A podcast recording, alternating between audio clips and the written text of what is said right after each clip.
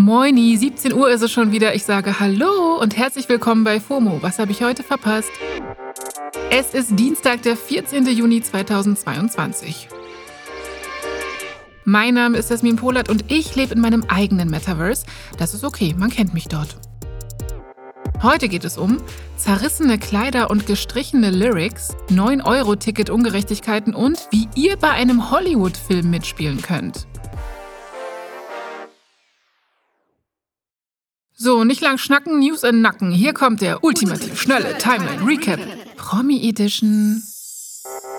Erstens, die Sängerin Lizzo hat ihren Song Girls geändert, nachdem Menschen sie online darauf aufmerksam gemacht haben, dass der Song ein ableistisches Wort enthält. Wir wiederholen das Wort obviously nicht. Wichtig ist ja auch nur, Lizzo hat's gesehen, gehört, geändert und jetzt auf Instagram dazu was gesagt. In ihrem Post schreibt sie unter anderem, dass sie niemals herabwürdigende Sprache promoten will und dass sie um die Macht von Worten weiß. It's about damn time. Nein, Spaß ist doch super. Viele Fans freuen sich in den Kommentaren über diesen Move. Zweitens, der Rapper Post Malone ist Vater geworden und hat das ganz nebenbei in einem Interview fallen gelassen. Er war bei Radiolegende Howard Stern zu Gast, hat geraucht, Musik gemacht und von seinem Tag erzählt. At 2:30 in the afternoon, I went and I kissed my baby girl, and then I went uh, and played some. When baby video girl, that's you referring to your girlfriend or you have a baby? No, that's my daughter. Oh, you have a daughter. Yes, sir. Äh, ja, wissen wir Bescheid. Wenn Loki eine Person wäre, wäre es Post Malone. Glühwu von uns. Drittens, in den Timelines sind Fotos aufgetaucht, die das berühmte Kleid von Marilyn Monroe zeigen, nachdem Kim Kardashian das Anfang Mai auf der Met Gala getragen hat. Das Kleid wurde jahrzehntelang im Museum verwahrt und dann kam Kim und hat das Ding einfach angezogen. Es war ein Wow-Moment. Was jetzt allerdings nicht so wow ist, das Kleid hat wohl gelitten. Im direkten Fotovergleich sieht man jetzt, dass das Glitzerkleid nach der Met Gala trotz aller Vorsicht leichte Risse am Rücken hat. Eventuell fehlt auch der ein oder andere Strassstein. In den Kommentaren unter einem Post vom Account Diet Prada sagen viele, gut, wenn ihr nicht wollt, dass das Schaden nimmt, dann leiht das halt auch nicht aus. Das ist nicht Kims Schuld. Ja, ist auf jeden Fall ein Punkt. Viertens, Amber Heard hat ihr erstes Interview seit dem Prozessende zwischen ihr und Ex-Mann Johnny Depp gegeben. Das Urteil wurde vor zwei Wochen verkündet. Depp hat größtenteils gewonnen, beide müssen dem anderen aber Geld zahlen. Depp hat den Prozess aber vor allem auf Social Media gewonnen. Da ist eine überwältigende Mehrheit für ihn bzw. vor allem gegen Heard. In einem Interview mit der Today Show sagt Heard jetzt, dass sie den Geschworenen für das Urteil keinen Vorwurf macht, aber dass niemand sagen könne, dass dieser Hate und die Boshaftigkeit auf Social Media ihr gegenüber fair sind.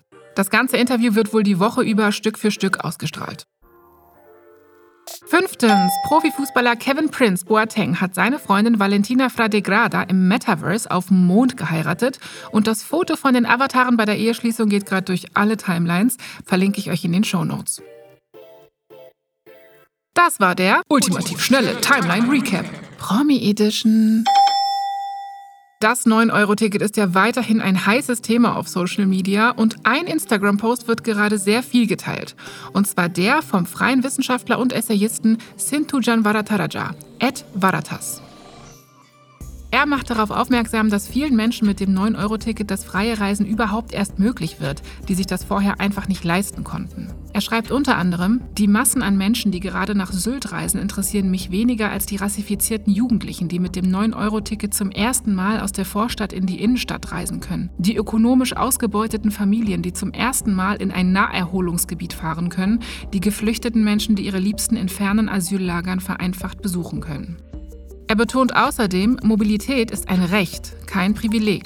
So ist es. Die traurige Wahrheit ist aber auch, das 9-Euro-Ticket ist temporär und geht noch bis August. Und noch viel schlimmer, Menschen, die Hartz IV beziehen, haben davon möglicherweise rein gar nichts. Weil gestern ging die News rum, dass Hartz IV-EmpfängerInnen eventuell mit Rückzahlungen rechnen müssen, wenn ihre Kinder anstelle vom Schülerticket das günstigere 9-Euro-Ticket nutzen. Grundlage für diese Entscheidung soll sein, dass das jeweilige Jobcenter die nötigen Bus- und Bahnfahrten der Kinder zahlt. Durch das 9-Euro-Ticket würden Kinder von Hartz-IV-EmpfängerInnen jetzt mehr vom Staat bekommen, als es das gewöhnliche Angebot des Schülertickets vorsieht.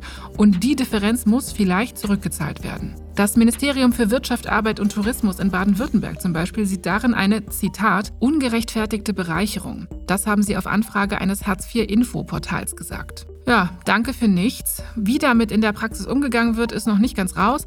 Das ist eine Frage der Länder und der dort ansässigen Menschlichkeit in den jeweiligen Jobcentern. Es kann auch sein, dass das Jobcenter auf die sogenannte Überzahlung verzichtet. Großzügig.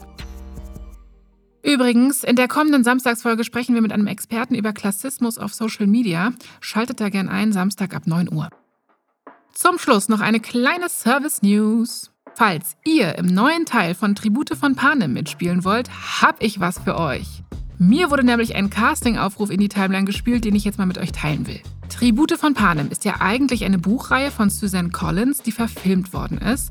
Viermal bisher mit Jennifer Lawrence in der Hauptrolle. Der letzte ist aber schon von 2015. Der fünfte Teil, Tribute von Panem, das Lied von Vogel und Schlange, soll im November nächstes Jahr in die Kinos kommen und wird sogar auch in Deutschland gedreht. Nämlich im Großraum von Duisburg, wo sonst. Insgesamt 3000 KompassInnen werden gesucht mit verschiedenen Merkmalen oder Voraussetzungen. Man kann sich noch bis zum 8. August online bewerben. Ich verlinke euch den Aufruf natürlich in den Show Notes. Ich will ja, dass ihr groß rauskommt. Das war's für heute mit FOMO. Wir hören uns morgen wieder hier auf Spotify. FOMO ist eine Produktion von Spotify Studios in Zusammenarbeit mit ACB Stories. Folgt uns doch mal auf Spotify und lasst eine Bewertung da, damit wir groß rauskommen. Danke, ciao!